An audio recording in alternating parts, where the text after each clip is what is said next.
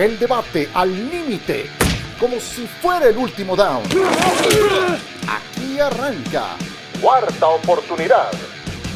Bienvenidos a Cuarta Oportunidad. Es el día de la patada inicial. La campaña de la NFL este 7 de septiembre ha comenzado y nos da mucho gusto saludarles eh, después de una larguísima espera. Siempre nos parece muy, pero muy prolongada, pero hoy que ya tenemos el eh, kickoff, Javier Trejo Garay, es un día especial. Dime, ¿cómo, cómo ha empezado tu día? ¿Cómo, ¿Cómo lo estás celebrando esta semana de arranque? Pues yo, yo muy contento, Ciro, ¿qué tal? ¿Cómo estás? Hola, Maiko. Eh, por lo que implica, no solamente porque parte de nuestro trabajo está justamente dedicada a la NFL, sino como, primero como aficionados, lo vivimos de una manera muy diferente. A mí me parece muy afortunada, no sé si la acuñó eh, Lalo Varela, pero lo de Feliz Año Nuevo a mí me gusta muchísimo la frase, porque creo que para quienes disfrutamos tanto este deporte, hombre, sí es de verdad un año nuevo. Y más cuando la temporada es apenas de, digo, sí, la temporada es apenas de cinco meses, entonces se hace muy breve. Muy contento, feliz, expectante ya para que arranque la temporada, sino además con qué partido, ¿no? Ver a los campeones Presentación, en su presentación. Miguel Pasquel, ¿le has dicho a alguien feliz año nuevo un día como hoy y te han tirado del ojo? ¿O se te han, no, se te quedan viendo raro? No, fíjate que no, Ciro pero sí comparto la idea. No, porque no se lo dices a nadie, yo creo. Absolutamente a nadie, pero sí, para nosotros es feliz año nuevo. Están, yo creo que deben estar de acuerdo que es, para los que nos gusta el fútbol americano, el mejor jueves del año y uno de los mejores fines de semana del año. Entonces estamos... al menos el jueves más esperado, eso sí. Y hablando deportivamente hablando, yo creo que no hay mejor, no hay mejor jueves. ¿no? y fin de semana ni sería. Lo que viene el, el domingo, la clase de partido que tenemos en Monday Night, no, bueno, o sea, es... Estos días y los de 15. Son, son muchos meses de sequía, lo platicaba con Jao fuera del aire, pues a los que les gusta el fútbol, soccer, sí, termina la temporada, pero aquí, en México a las dos, tres semanas ya empieza otra vez, y en Europa es un mes, mes y medio. Aquí son siete meses, siete meses estar esperando. Claro, tienes el combine, tienes la agencia libre, tienes el draft, pero lo, lo bueno, lo importante empieza este jueves. Y ojo, eh, Recordar, que la, recordar que la última vez que se enfrentaron Goff y Mahomes fue este 54-51. Ya no nos toques ese vals. Bueno, Semana 11 del 2018. En el Coliseo. Sí, a jugar, en, sí, a jugar en, la, en, el Azteca, ¿no? Ese partido. Sí, a jugar en el Azteca, pero dejaron hecho el, un, el, campo un muladar y entonces se tuvo que ir a California. Efectivamente, es la única vez que se han enfrentado y en ese partido salió victorioso Jared Goff. Salió victorioso el equipo de los Rams y Mahomes fue el que lanzó las intercepciones, aunque lanzó también seis pases de anotación. En fin, del partido inaugural hablaremos en un instante porque tenemos voces de protagonistas. Miguel Pasquel entrevistó a Marvin Jones, que es junto con Amon Razan Brown los eh, dos principales blancos que tiene justamente Jared Goff para esta campaña. Total, que si usted eh, nos ha seguido durante toda esta pretemporada, hoy es el día en que decimos feliz año nuevo para todos ustedes también que descargan este podcast consistente, regularmente. Gracias, gracias por su preferencia. Aquí continuaremos toda la temporada. A ver, primer tema. ¿Quién se ve más fuerte en cada conferencia? Javier Trejo Garay. Bueno, en los múltiples ejercicios que hemos hecho en las últimas semanas, eh, ya de la conferencia americana, ya vemos que hay un auténtico abanico de posibilidades. Al campeón, a los jefes de Kansas City, lo tienes que poner ahí, siempre, siempre. Y más con esta combinación entre Andy Reid y Patrick Mahomes, es una combinación ganadora, es una fórmula, me parece clave para, para el éxito que ha manifestado este equipo. Pero mi favorito eh, es eh, en la conferencia americana el equipo de Cincinnati. Cincinnati ya llegó a dos finales de conferencia. Eh, Joe Borru cada vez está jugando mejor. Ojalá que tenga la protección suficiente. Borro, que además pues, tuvo una lesión en la pretemporada.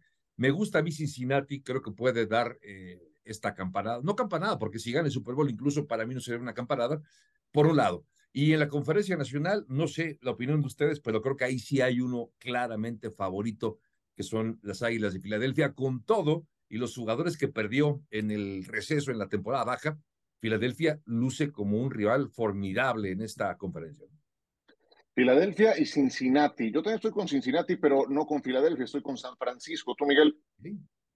Mira, en la conferencia nacional creo que todos estamos con Filadelfia y San Francisco. No creo que hay una diferencia importante entre esos dos contra el que podrá haber viniendo eh, un tercer lugar como Dallas, probablemente Seattle, eh, Detroit creo que va a tener una buena temporada, creo que por ahí van a estar peleando, va a ganar, creo que gana la división. favoritos a ganar su división. Son favoritos, perdón Miguel, a ganar su división, algo que nunca ha ocurrido bajo el formato de división norte de la conferencia nacional. Ganaron la central y tienen 31 años sin ganar un partido de playoff los uh, Lions de Detroit.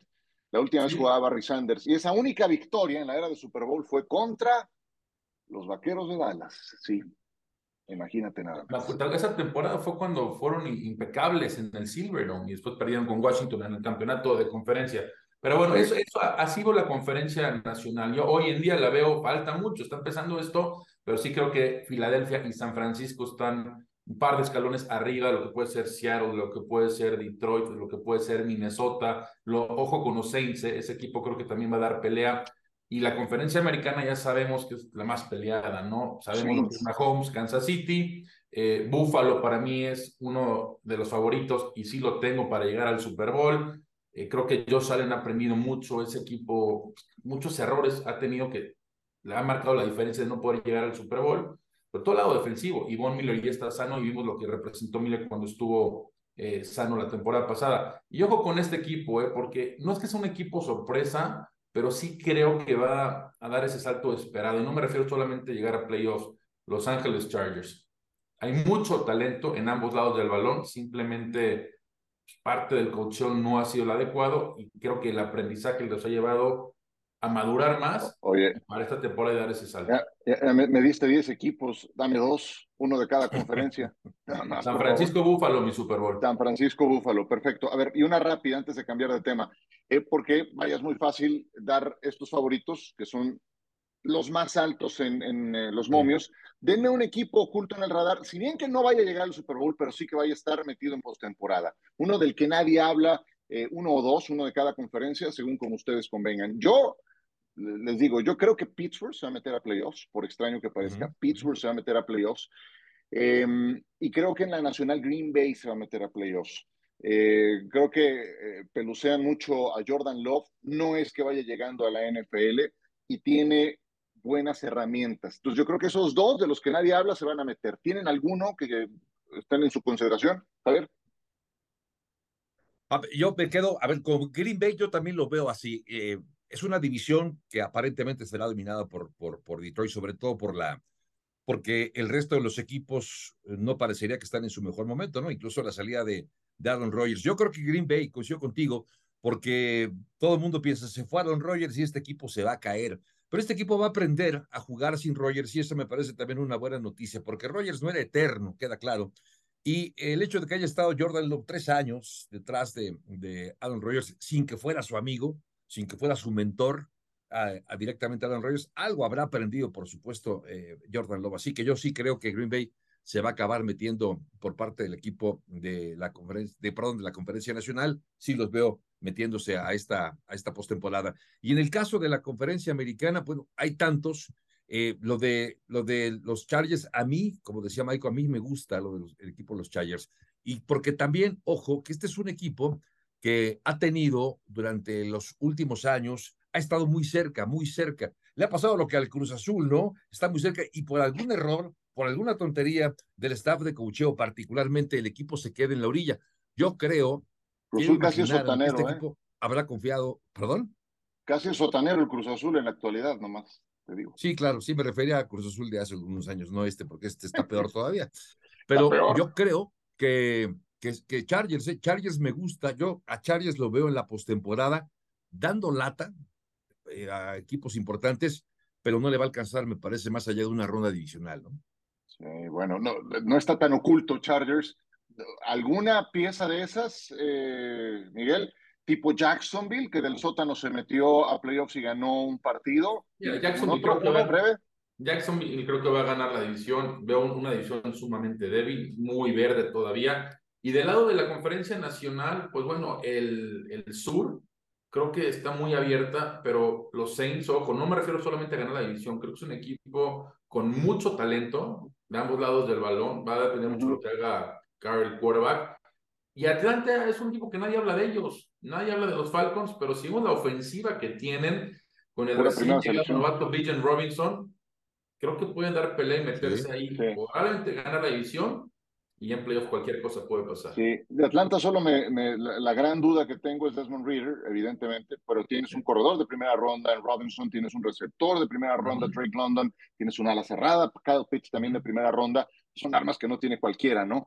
Em, entonces, sí, yo creo también eso en Atlanta, pero no sé de su quarterback. Ahora, sí creo que tampoco tiene que prodigarse para ganar la peor división de la NFL. A ver, la historia a seguir, dame una, Javier, la principal para ti, la que más morbo, la que más te intriga, la más competitiva, ¿cuál? Dame una nada más. Ah, lo de, lo de Reyes parece también obvio, ¿no? Y ya lo he comentado alguna ocasión, pero para darle la vuelta también de la tortilla, otra historia que creo que puede ser muy seductora, porque hay mucha expectación también alrededor de, es eh, lo que puede hacer Sean Payton con el equipo de los Broncos de Denver. Eh, vino de una temporada desastrosa Denver con todo y Russell Wilson, tanto es así que eh, su head coach le duró muy poco en el cargo, ahora está por cierto con el equipo de los Jets, Nathaniel Hackett. Pero si Sean Payton regresó del retiro, de un virtual retiro para, para tomar un equipo y acaba confiando en Denver, que además tiene apenas un, grupo de, dueños nuevo, porque llegó hace un año, eh, tiene un coreback como Russell Wilson, algo vio, algo sabe, algo entiende, alguna ventaja vio Sean Payton tomar al equipo de, de, perdón, de Denver, por lo cual esa es una historia que me, que me seduce. Ver qué puede hacer Sean Payton con Denver. No sé si la alcance para una postemporada, pero a mí no me extrañaría que hacia el final de la temporada regular esté ahí todavía con alguna posibilidad de acceder a los playoffs. Es una, es una gran historia, ¿sabes por qué también? Porque a todos nos extrañó hace un año cuando Seattle, la historia del año pasado era Seattle desprendiéndose de Russell Wilson, todo lo que dieron a cambio, y ves el resultado, lo ves ya todo pasado y dices, bueno, ¿qué no será que Seattle sabía que esto era lo que iba a pasar con Russell Wilson? Si ellos de primera mano lo tenían, lo veían y estuvieron dispuestos a eh, dejarse llevar por la oferta que les pusieron sobre la mesa. Entonces, es, es, eh, casi casi la confirmación de la carrera de Russell Wilson, retomar un plano ascendente o, o de plano, si, no la levanta en esta campaña, dime quién se la va a jugar con Russell Wilson y a qué precio, ¿no? Después. Entonces, es, es por eso muy, muy. Y el contrato que le dieron, Ciro, escandaloso, ¿no? También eso. De cinco y, lo que, y, lo que, dieron a cambio. y Seattle ha sabido aprovechar ese cambio y ha seleccionado bastante bien. A mí la historia a seguir es, creo que es la última oportunidad para Mike McCarthy. Y los Dallas Cowboys. A Jerry Jones se le acaba el tiempo y quiere ganar a como dé lugar un Super Bowl, pero no se gana a billetazos. Dallas tiene talento, tiene un sólido quarterback, pero simplemente no pueden dar ese paso de más allá de la ronda divisional. Y año tras año se dice, ahora sí, Dallas, ahora sí la defensiva. No, Dallas Cowboys hoy en día en, papel no está para competir con Filadelfia ni con San Francisco, pero el talento lo tienen. ¿Podrá Mike McCarthy llevar a Dallas Cowboys a la tierra prometida? Y me refiero a alzar un Vince Lombardi, no llegar al campeonato de conferencia, a llegar al Super Bowl y ganarlo. Ese es para mí el tema de esta temporada porque el tiempo pasa y simplemente no sucede nada con los Cowboys. Te digo una cosa, Miguel Pasquel, te mueve el morbo en esta historia. Yo no creo te mueve el morbo, ¿no? Yo no creo que, perdón, yo no creo que esté como en riesgo lo de Mike McCarthy. ¿eh? porque, por supuesto que sí, Javo, pero yo no creo. A ver, tuvo, tuvo, a Jason Garrett, no hizo tampoco nada y obviamente el, el tiempo pasa. sí, pero después de cuánto tiempo, ¿no? Porque, porque creo que se ha adaptado Mike McCarthy otra vez a lo que el señor le diga. Si el patrón le dice, vamos por este, vamos por, por, por, por, por Trey Lance, vamos a hacer esto, y el otro se dice, sí, señor, sí, señor, sí, señor, pues entonces está cómodo con su head coach. Yo no creo que esté en riesgo porque es alguien a quien puede, lo, lo digo con mucho respeto, pero a quien puede manipular, como lo hizo con Jason Garrett. Entonces, yo creo que está cómodo con, con, con Mike McCarthy. Sí, molesto seguramente. A lo mejor le va a dar dos años más, tres, no sé, pero particularmente yo no creo que esté en riesgo la, la, continuidad de McCarthy. digamos cuál es el tema?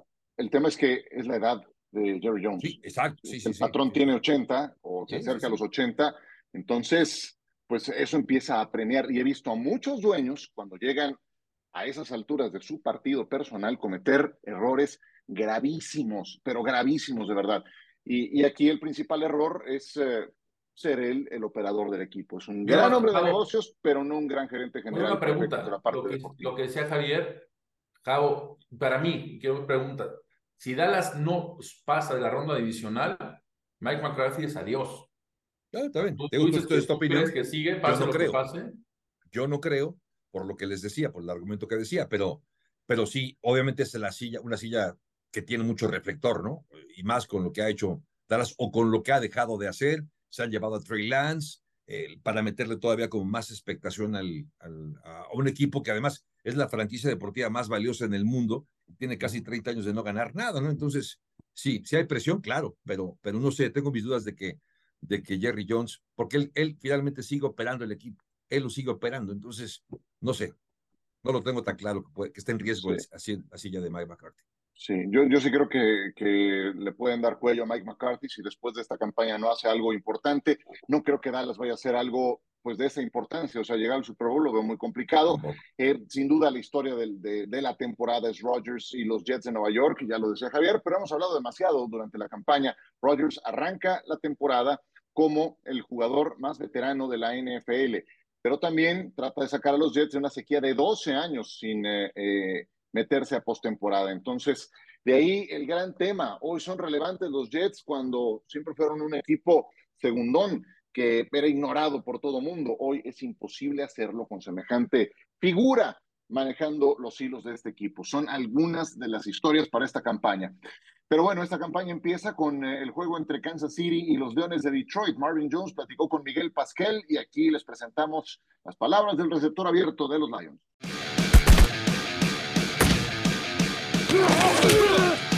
Empieza una nueva temporada de la NFL y tenemos un juegazo. Jueves por la noche, los Detroit Lions visitando a los Kansas City Chiefs y nos acompaña el wide receiver de los Lions, que por cierto habla muy, muy bien español, Marvin Jones Jr. Marvin, qué gusto tenerte de regreso con nosotros.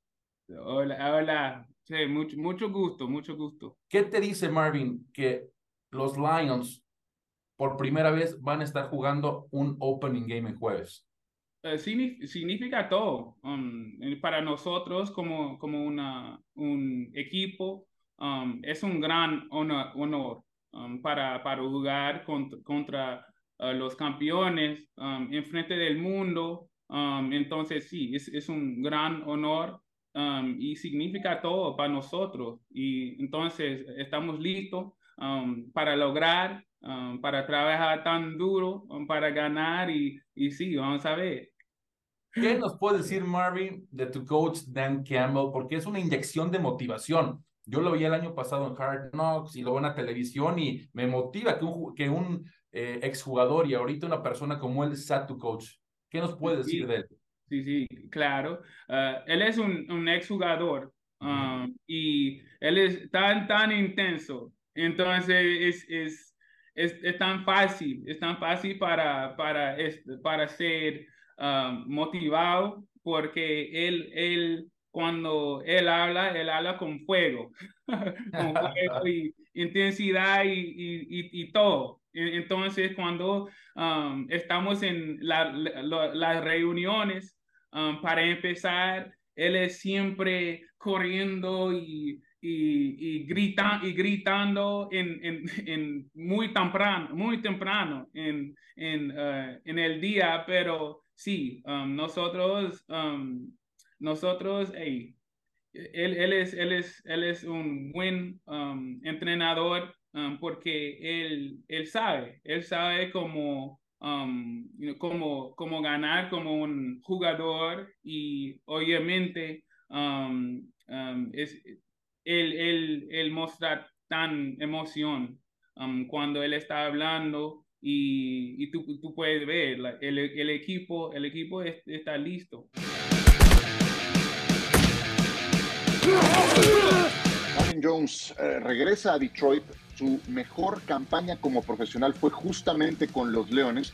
Y yo no dejo de lamentar que no podamos ver a Jameson Williams con este equipo. Jameson Williams trae una suspensión de seis partidos por eh, que lo descubrieron en temas de apuestas.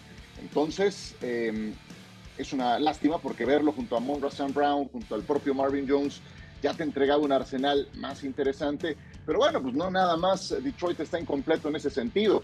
Si me apuras, lo de Kansas City es más serio todavía. Entonces, pronóstico para el partido inaugural antes de una pausa, Javier. Gana Kansas City, a ver, tiene ausencias importantes, ¿eh? la de Travis Kelsey y, Chris Jones. Son jugadores, yo diría que son dos de los tres mejores jugadores de los Kansas City Chiefs.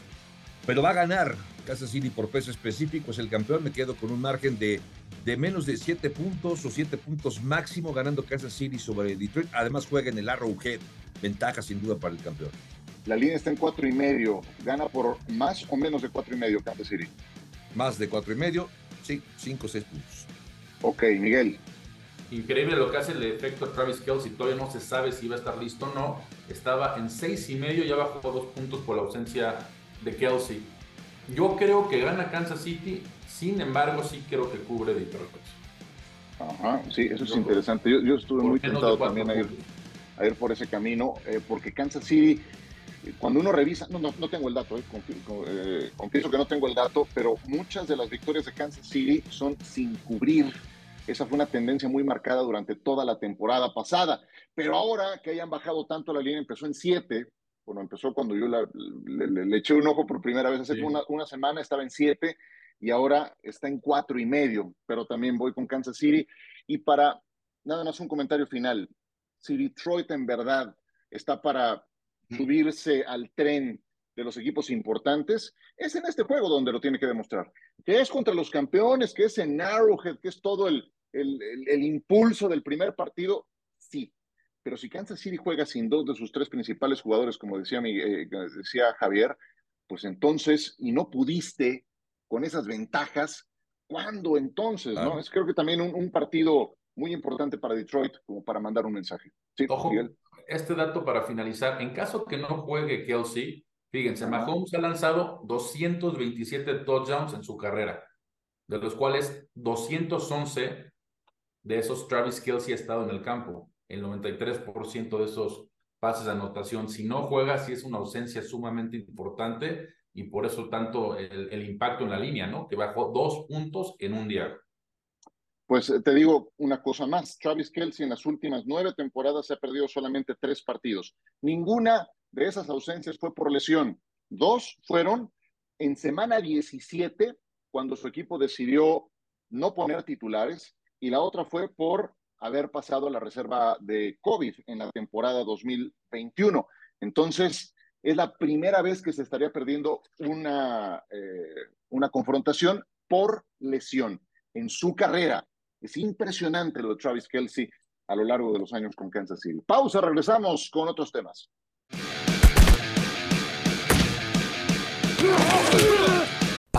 Determinación y constancia es lo que te hace campeón y mantiene tu actitud de ride or die baby. eBay Motors tiene lo que necesitas para darle mantenimiento a tu vehículo y para llegar hasta el rendimiento máximo desde sobrealimentadores, sistemas de sonido, tubos de escape, luces LED y más. Si buscas velocidad, potencia o estilo, lo encontrarás todo en eBay Motors. Con más de 122 millones de piezas, siempre encontrarás justo lo que buscas. Y con Guaranteed Fit de eBay, tienes la garantía de que tu pieza quede perfectamente a la primera o se te devuelve tu dinero. Porque con eBay Motors, quemas llantas y no tu dinero con las piezas que buscas, a los precios que quieres. Tu auto se convertirá en el MVP que te dará el triunfo. eBay Motors. ebaymotors.com. Solo para artículos elegibles se aplican restricciones. Seguimos con ustedes, cuarta oportunidad. Javier Trejo Garay, Miguel Pasquel Ciro Procuna. Jets y Bills, Monday Night Football. ¿El mejor juego de la jornada, Javier? Sí, para mí sí. Para mí sí, por el morbo que despierta sin duda Aaron Rodgers vestido de verde, eh, además su presentación en casa, con todo el reflector, un partido que se, se, transmite a nivel nacional, que tendremos a través de la pantalla de ESPN, por supuesto, y además un duelo que tiene tintes ya de postemporada. Yo sé que estoy, estoy adelantándome, me estoy adelantando casi. No, tienes razón pero sí es un partido que puede definir incluso ya hacia el final. Este partido puede acabar siendo importante para la semana 17 porque son rivales de división. Entonces, creo que en buena medida las posibilidades de ambos de avanzar, yo creo que los dos van a avanzar, a la postemporada, pero como uno o dos de la división este, puede ser este partido clave. Así que para mí ese es el, el duelo más atractivo de la semana 1. Miguel, dale, ¿por dónde tenemos que fijarnos para la definición de este juego? La defensiva de los Jets para mí es de las top 3 de la liga. E, es, ese perímetro es lo mejor que ofrece la liga. El año pasado, me acuerdo, me tocó una transmisión ese juego, cuando justamente enfrentaron a Rodgers en Lambeau Field, lo borraron por completo. Entonces, Josh Allen tiene que estar muy atento, no forzar el balón como lo ha hecho últimamente, y van a tener que depender mucho de lo que pueda hacer el juego terrestre. Y no nomás me refiero con las piernas de Josh Allen. Eso para mí va a ser vital, las entregas del balón, no forzar el balón. Si hacen el juego que normalmente Buffalo hace, creo que Buffalo puede sacar la victoria. De lo contrario, puede ser una noche larga para Buffalo allá en MetLife. Sí, yo les digo una cosa. Eh, ¿Escucharon al eh, esquinero de los eh, Jets, a DJ Reed, en la semana?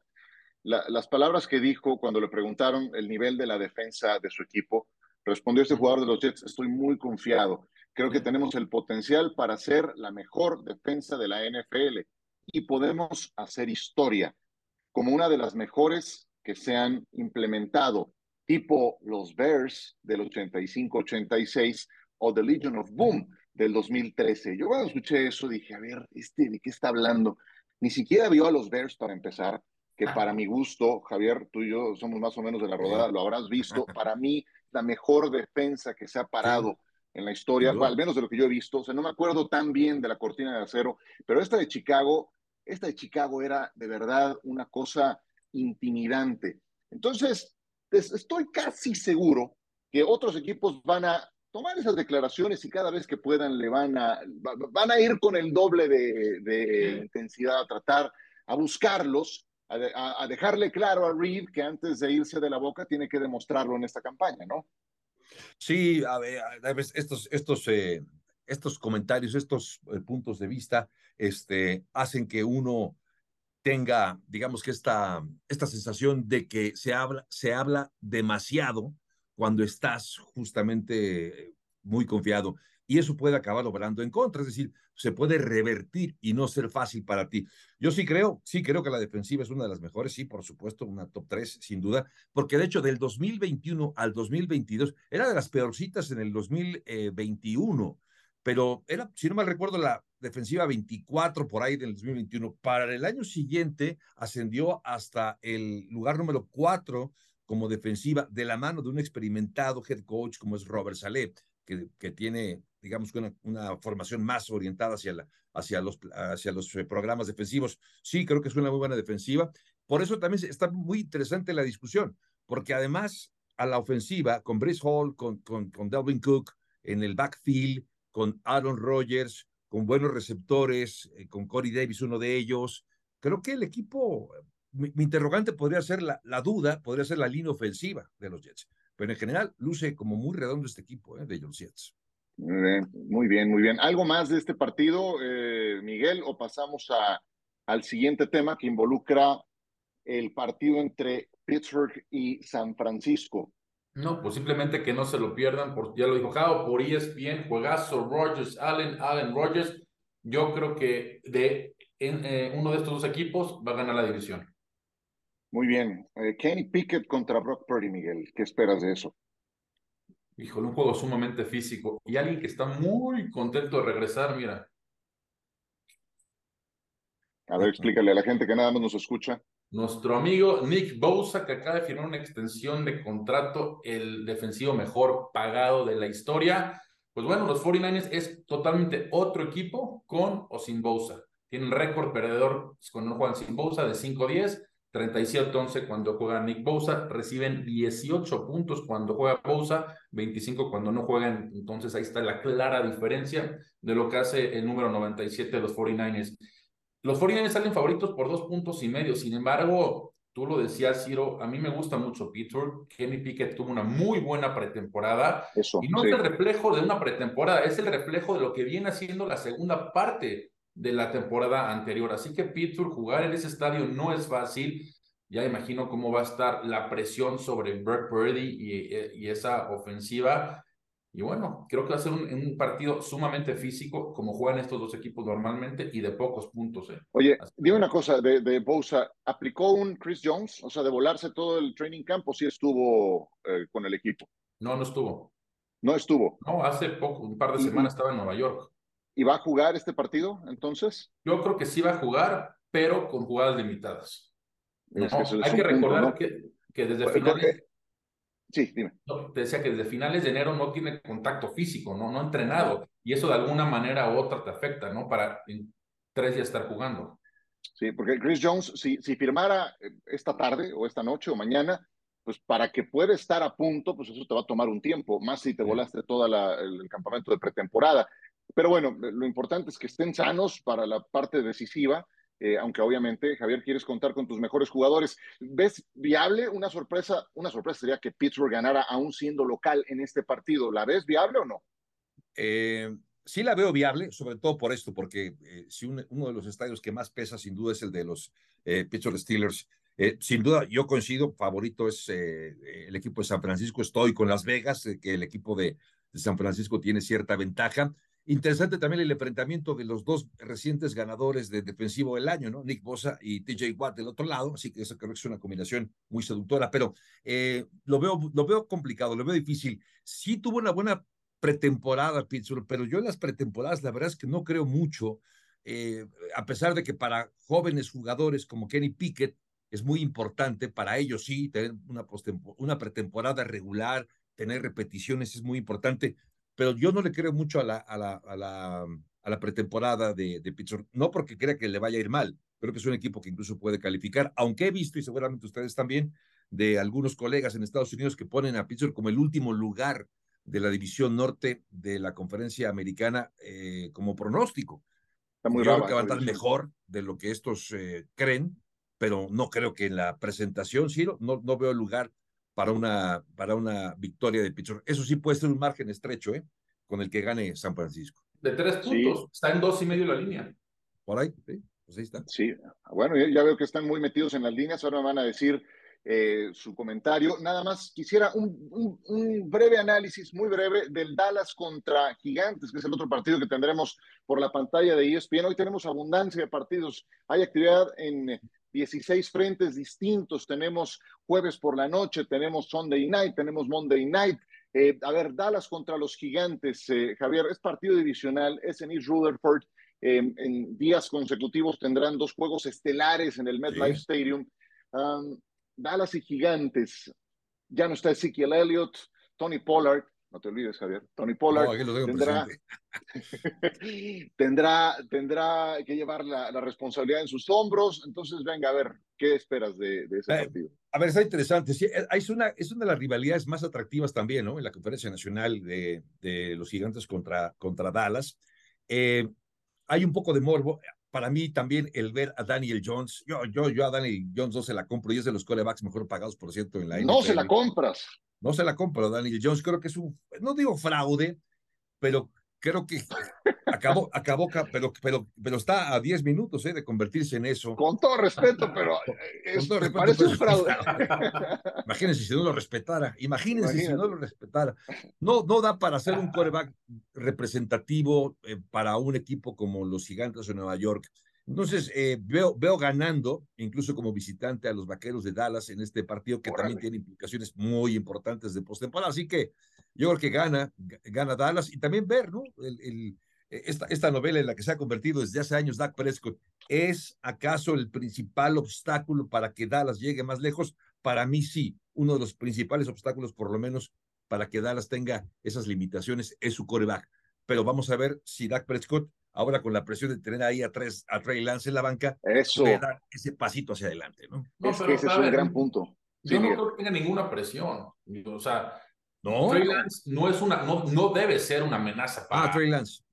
No debe ser ninguna amenaza para Dak. A mí lo que me llama la atención de este partido, y más enfocado a Dallas la temporada, es el juego terrestre. Antes tenías el punch con Pollard y Sick. Sick ya no existe. ¿Quién va a tomar ese dos? Porque para mí, claramente, Pollard no es un corredor de tres downs.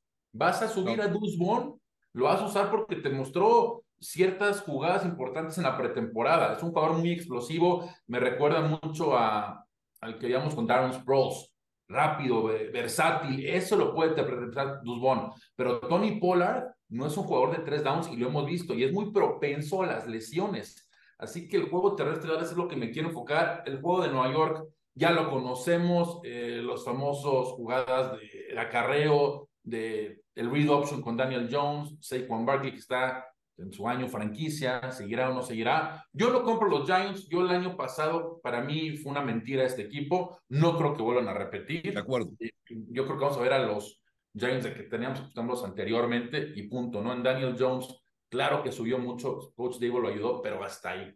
Y Dallas, pues el juego terrestre, quiero enfocarme qué tanto puede este Pollard siendo el corredor titular. Bueno, ya le, dieron una repasada a los gigantes. Primero, eh, ¿cómo le dijiste que era un fraude o una? a Daniel Jones. A Daniel Jones. Eh, sí, fraude. Y que, era, y que son una mentira. Bueno, yo lo que, lo que sí veo en gigantes es que hoy tiene más armas Daniel Jones. Yo tengo curiosidad por ver cómo se desempeña con esas otras armas, como Darren Waller a la cerrada, que también está por ahí disponible, como Paris Campbell, como Jameson Crowder, que son armas adicionales que le han dado. Y de lo que decían de Deuce, Bond, ¿ya vieron cuánto mide Deuce Bond? Digo, es nada más un pequeño dato. ¿Cuánto mide? Pequeño, 1,67, ¿no? 1,67, exactamente. Em, vi imágenes en la pretemporada y, se, ve, se ve rarísimo. Se ve como niño. Se ve como un niño, parece un niño jugando con adultos. Entendiendo que... Pero es un jugador explosivo. Ajá, yo creo que, a ver, e, es evidente la diferencia de peso y en un deporte físico como este, parecería que está en una gran desventaja. Pero yo creo que tiene una ventaja, ¿eh? Se oculta muy fácil, muy rápido. Sí, rapidísimo, claro. Pero además de que rápido es difícil, o sea, tú estás bloqueando o estás tratando de contrabloquear y buscando a Dios que además cuando corres, obviamente flexiones las rodillas, entonces todavía es más difícil, me parece, para los defensivos eh, ubicarlo. Creo que esa puede ser una ventaja para Dusbon. Sí, a mí me preocupa, imagínate, pesa 78 kilos, si te agarra un, uno de esos linebackers de 115, 120, o un tackle defensivo de otros 20 kilos más, esa, esa es la parte, la durabilidad, ¿no? Pero como dice Miguel, he visto corredores de esa talla que con esas herramientas, cortes, elusividad, gran velocidad, de otra forma no podrían jugar, ¿no? Con, con esa estatura tienes que contrarrestarlo siendo muy rápido, muy elusivo, muy ágil, y eso es lo que tiene Dusbon. Pero yo tengo la misma duda que, que Miguel. Tampoco creo que Pollard sea un jugador de tres downs y no veo el complemento ni en la banca ni con nadie para, para poderlo levantar. Bueno, ya tienen su apuesta, ¿no? Sí. Venga, ¿quién se anima? Dale. A ver, estoy viendo que Las Vegas tiene a, a Cincinnati favorito sobre Cleveland por dos 2.5 puntos. 2.5 puntos para Cincinnati sobre Cleveland. A ver, Cleveland yo sé que va a tener una mejor temporada porque además ya van a tener a Deshaun Watson completo.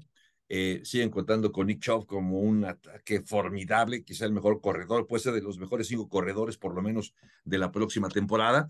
Eh, yo creo que tienen también a Miles Garrett, un gran eh, defensivo. Pero yo creo que este campeón, este equipo de Cincinnati, bueno, me quedé como campeón de la conferencia americana, no lo es. Eh, hace dos años sí lo fue. Yo creo que Cincinnati va a ganar por una diferencia superior. No va a cubrir la línea Cleveland. Yo lo veo con una diferencia por lo menos de siete puntos, por lo menos de siete puntos favorable para el equipo de Cincinnati. Está por dos y medio, o sea, arriba de un gol de campo. Vas con Cincinnati en su visita a Cleveland. Esos juegos divisionales pueden ser traicioneros. Joe Burrow, por lo visto, va a jugar, ¿no? Sí. Por lo visto, alcanza a estar. Sale. Pues Miguel, ¿cuál es la tuya? Fíjense, dueño nuevo, estadio lleno. En Washington se ha vivido un ambiente que hace mucho, mucho no se vivía. Y para mi gusto van a enfrentar al peor equipo de la liga. Son los Arizona Cardinals, que hace dos semanas no tenían cuerva titular. Va resulta que va a ser Joshua Dobbs. Washington tiene muy buena defensiva. Sí, son favoritos por mucho, por siete puntos. Pero creo que Washington debe de ganar cómodamente y arriba de 7 puntos. Un 20-10, un 27, un 24-10. Sí creo que Washington cubre por todo lo que representa ese partido. ¿Juegan Survival? Sí, claro. Sí, pues eh, ahí, ahí, ahí está el pan, ¿no? No, para mí el seguro, el seguro de Survival es Baltimore. Ah, bueno, claro, no, pero me refiero al que todo mundo va a buscar como rival para el survival es cuando te toque enfrentar a Arizona. Arizona, claro. A eso me refiero, sí. Yo también puse Baltimore en el survival, que va contra los Tejanos de Houston. y son favoritos por 10 puntos, sí, en casa. Además, los Commanders también en casa. Yo, yo voy a ir en el duelo Green Bay contra Chicago. Em, Green Bay visita a los Bears. Green Bay está más uno en este partido. Creo que hay también una tendencia que va más allá de Aaron Rodgers en ganar este tipo de partidos. Y si me das un punto además, pues mejor. Entonces me quedo con Green Bay, Jordan Love y compañía ganando en Soldier Field a Chicago este partido. Entonces esa es mi apuesta. Y mi apuesta es que la vamos a pasar muy bien en esta temporada. No sé si tengan algo más con qué cerrar esta emisión de cuarta oportunidad ya con la temporada regular en marcha, Javier. Pues la primera temporada sin Tom Brady, después de qué, ¿cuántos? ¿20 años? Más. Ya, 22 años, ¿no? Más. Entró en 2001, sí, 22, 23 22 años.